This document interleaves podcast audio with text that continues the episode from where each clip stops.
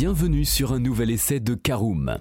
Avec un succès qui semble s'essouffler, la marque au Lyon a décidé de faire évoluer son grand SUV 7 places, le Peugeot 5008. Une nouvelle motorisation hybride vient alors coiffer la gamme et nous vous proposons de la découvrir dans ce nouvel essai auto.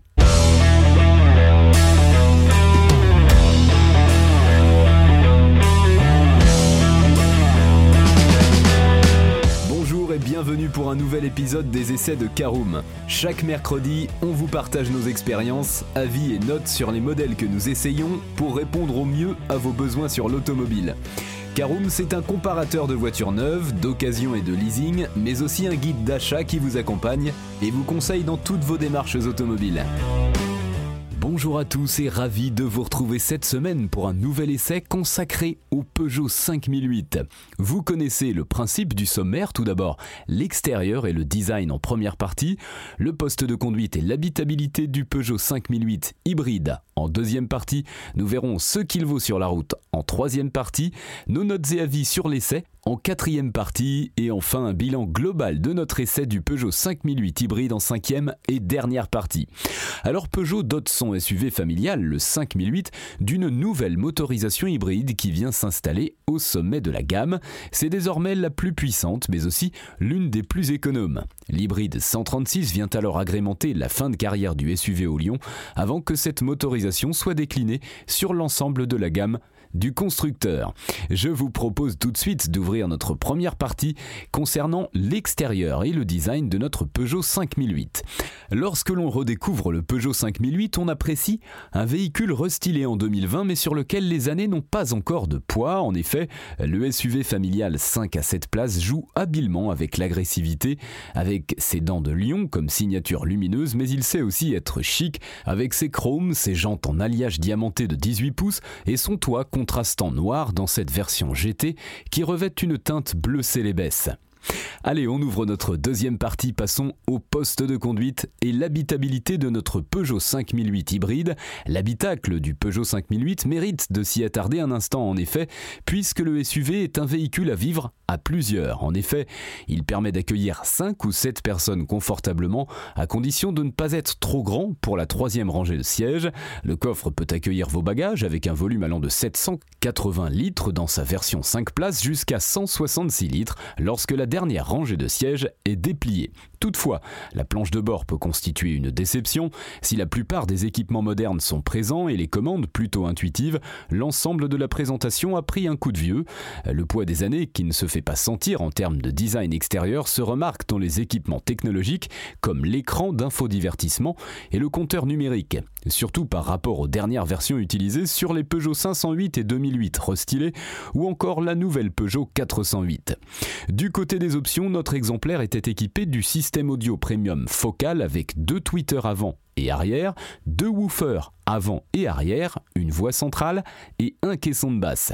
Cet équipement comprenait également le vitrage acoustique avant ainsi que le haillon électrique. De quoi venir accroître l'équipement de série comprenant une climatisation automatique bizone, l'accès et démarrage main libre ou encore le pack Drive Assist avec régulateur de vitesse adaptatif. Bref, tout ce que l'on peut attendre d'un SUV de cette gamme est présent dans le Peugeot 5008 avec la finition GT. Voyons maintenant ce que vaut notre Peugeot 5008 sur la route, c'est notre troisième partie. Alors Peugeot relance la vie du 5008 en introduisant en premier lieu sur lui et son petit frère le 3008 une motorisation hybride 136 IDCS 6. Pour ce qui est de ses aspects techniques, il s'agit d'un moteur mild hybride, hybride léger, qui utilise le moteur 1,2 litre PureTech, essence du constructeur. Ce dernier a évolué par rapport à sa première avec sa courroie de distribution par chaîne, un cycle Miller améliorant le rendement, ainsi qu'un turbo à géométrie variable. Cette mécanique thermique est épaulée par un moteur électrique de 48 volts proposant 21 kW et 55 Nm en amont de la boîte de vitesse automatique IDCS 6 à double embrayage. La puissance cumulée est de 136 chevaux, un gain faible par rapport aux motorisations de 130 chevaux essence ou diesel déjà proposées au cours de la vie du modèle. Cependant, son intérêt ne réside pas dans l'augmentation de la performance, mais plutôt dans la réduction des émissions et des consommations de carburant. Peugeot annonce alors un gain de 15% en consommation de carburant, tandis que les rejets de CO2 sont annoncés à seulement 128 grammes par kilomètre. Des gains qui sont permis par sa capacité à rouler 50% du temps en 100% électrique lorsque le Peugeot 5008 évolue en ville, selon la marque française. À l'usage, cette motorisation hybride 136 IDCS6 n'a pas les inconvénients d'une motorisation hybride rechargeable, puisqu'elle n'a pas besoin d'être rechargée sur secteur pour fonctionner. Le véhicule récupère de l'énergie avec le freinage régénératif actif par défaut, une conduite fondée sur l'anticipation, permettant de se passer totalement ou presque de la pédale de frein. Une double économie donc, puisque cette manière de conduire n'use que peu le système de freinage et permet de créer de l'énergie électrique qui va être stocké dans la batterie située sous le siège du conducteur. De ce fait, Peugeot annonce une consommation en cycle mixte comprise entre 5,7 et 5,9 litres pour 100 km. Toutefois, lors de notre essai, sous une chaleur de plomb et sur des routes sinueuses, nous avons relevé 8,5 litres pour 100 km. Un chiffre qui est alors bien plus élevé que celui du constructeur. Cela s'explique en grande partie par la nécessité de cravacher cette mécanique pour déplacer convenablement les 1552 kg de cette version. Les 136 chevaux et le couple de 230 Nm s'avèrent justes pour donner de bonnes reprises à la voiture. Il faut donc anticiper avant un dépassement, d'autant plus que notre essai s'est fait à seulement deux occupants et sans bagages. On imagine ce constat encore plus saisissant avec une famille de 5 ou 7 personnes et les bagages. Il est alors certain que cette motorisation a plus de sens en ville, où l'apport du moteur électrique est intéressant lors d'une circulation ralentie avec de nombreux démarrages, d'autant plus que la boîte automatique IDCS 6 se montre douce et ne secoue pas les passagers.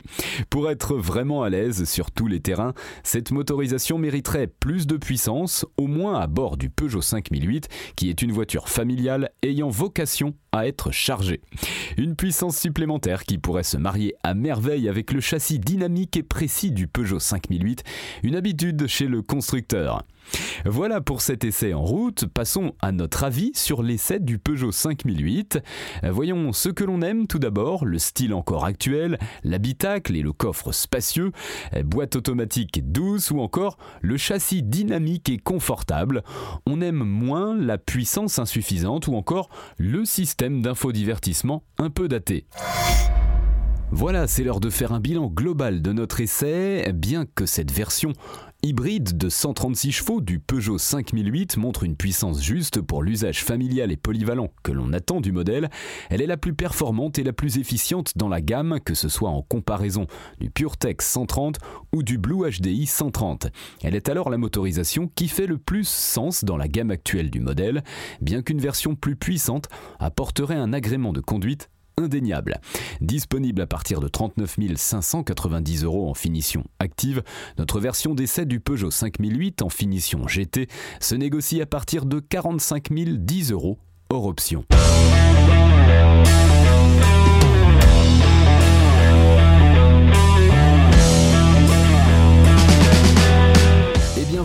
On en a fini pour cet essai. Si vous souhaitez avoir davantage d'informations, n'hésitez pas à aller lire l'article en entier. On a mis le lien dans la description plus quelques bonus. Vous pouvez également le retrouver en tapant Caroom Peugeot 5008 hybride sur Google.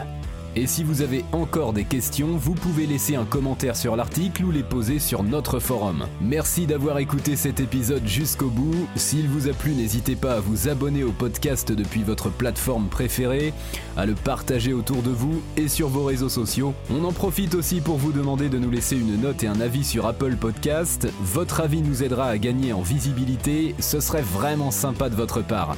Si vous souhaitez vous renseigner davantage pour l'achat d'une voiture neuve ou d'occasion, ou que vous voulez encore plus de conseils et de bons plans, rendez-vous sur www.caroom.fr. Si vous avez encore des questions, des remarques ou des recommandations, n'hésitez pas à nous contacter sur nos réseaux sociaux. Merci encore et à mercredi prochain pour un nouvel essai du podcast de Caroom.